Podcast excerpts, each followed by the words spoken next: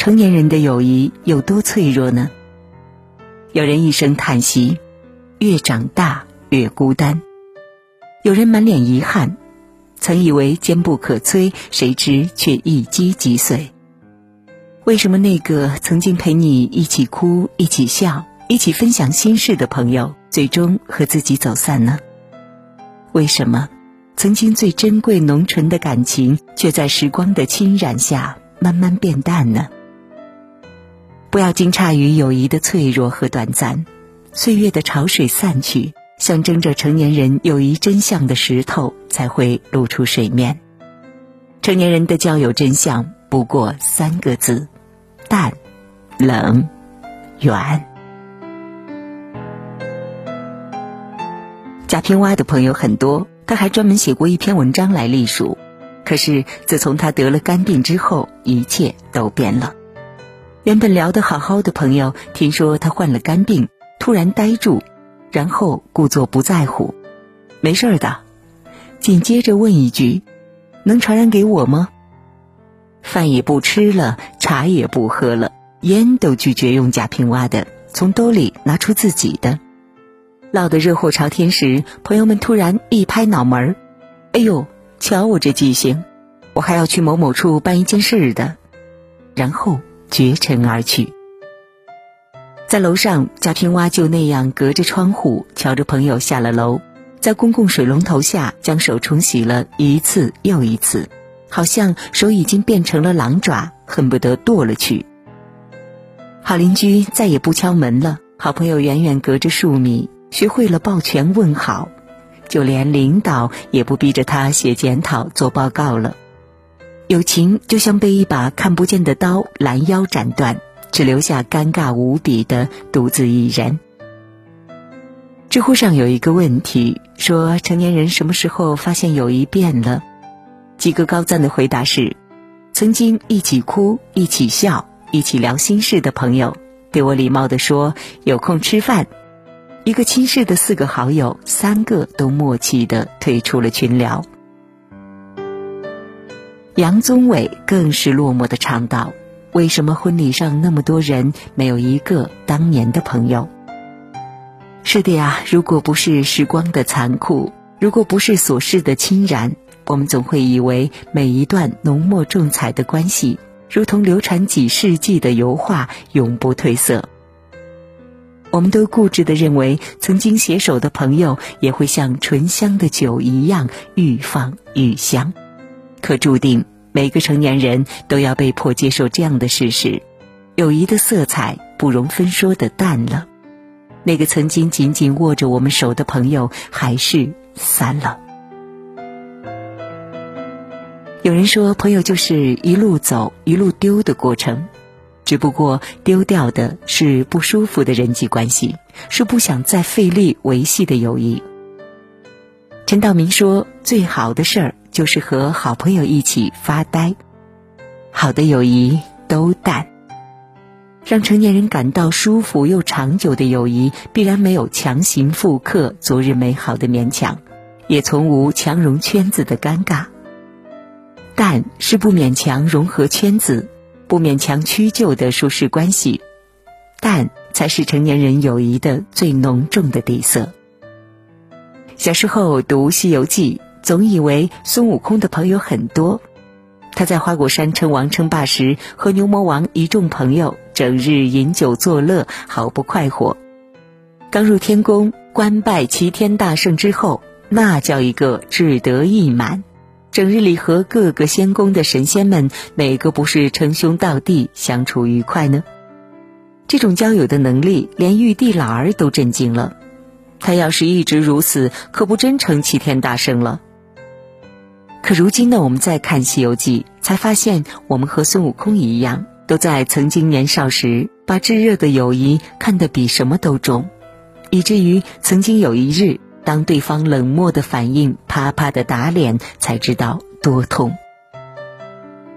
在五庄关弄到人参果树之后，孙悟空信心满怀的和镇元大仙立下 flag：我今要上东洋大海，便游三岛十洲，访问仙翁圣老，管教医活人参果树，可是孙悟空走遍蓬莱仙境、方丈仙山和瀛洲，还是傻了眼，因为他发现，即便是老弟兄弟叫得再亲热，无一例外都是被客客气气的送出门来，和统一的回复无方。在火焰山陷入困境时，孙悟空听说红孩儿是牛魔王的儿子，满心欢喜。想当年，我老孙和牛魔王结为兄弟，这妖精是他的儿子，怎敢害我师傅？沙僧看得通透，师兄啊，三年不上门，当亲也不亲。你与牛魔王五六百年未见，哪里和你认亲？我们在年少时都以为炙热的友谊万年不变，可是多次碰壁之后，才知道志气满面的友情，并肩前行的朋友。无所不说的同事，终究都有冷掉的那一天。你这头聊得兴味正浓，那边却哈欠连天。你告诉他你学会了新一门语言，对方却泼冷水说这有啥用？最终，每天几十分钟的对话框变成了时隔几个月、几年也不再增加一条留言的冷冷清清。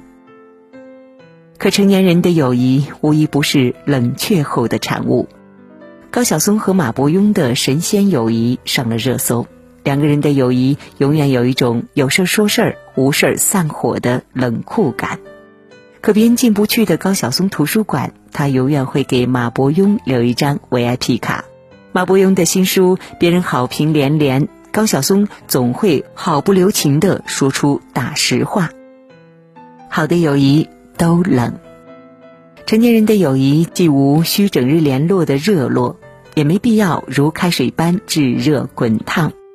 只有遭到了挫折和困境的炙烤，经过时光的淬炼，最终留下的才是友谊的真情。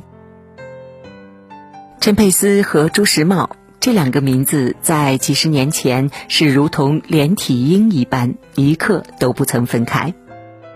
一九八四年春晚，人们惊喜地看到一种全新的艺术形式，叫小品。两个年轻人，一个俊朗帅气，一个脑瓜锃亮，满眼的喜气，合演的吃面条，让无数人笑到了桌子底下，迅速在全国爆火。今后，两个人又联手打造了羊肉串儿、主角与配角、警察与小偷一系列经典，承包了春晚一半笑声的成就之后。是两个人无数个不休不眠的夜晚，齐心协力、辛苦打磨细节的结果。渐渐的，两个人淡出春晚舞台，黄金组合也到了分别的那一天。陈佩斯创办公司，朱时茂下海经商。这期间呢，陈佩斯经历了公司倒闭，在话剧舞台上几起几落的波折；朱时茂则经历了儿子多病，在国内打拼的艰难。最终，二零二零年，分别了多年的好友终于重聚，看着两个人的儿子重现三十六年前的经典小品《吃面条》，陈佩斯和朱时茂，一个满眼含泪的赞许点头，一个早已红了眼眶。隔着屏幕，好多人都哭了。有一条留言说：“我感怀的是陈佩斯和朱时茂。”可心里哀叹的却是那个把朋友弄丢了的自己。有多少人热热闹闹的和自己一路并肩走来，共同跨越了少年，历经了青春，却不能共白首，可惜了。可陈佩斯却说，两个人的友谊就是从来都没有想起，永远也不会忘记。不必为过去的逝去的青春耿耿于怀。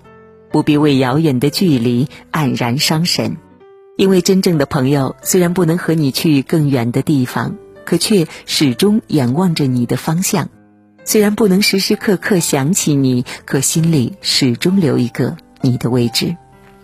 好的友谊都远，友谊从不会常活在没有距离感的相处里，也不会活在热闹的相聚中。远距离的友谊，恰恰是感情长久融洽的体现。这既是给彼此的界限，也是不要求费力强融的豁达。远才是友谊的最高级别。别怕友谊变淡，冷掉走散，时空相隔，聚散有时。我们唯一能做的就是淡然处之，顺其自然，保持豁达。时间识人，他会帮我们筛选出真正适合并肩前行的人。距离懂你，我们与任何人之间的关系，其实都是和自己的关系。保持淡然、清醒、悠远，才能收获属于自己的友谊。要淡，要冷，要远。这才是成年人友谊长存的真相。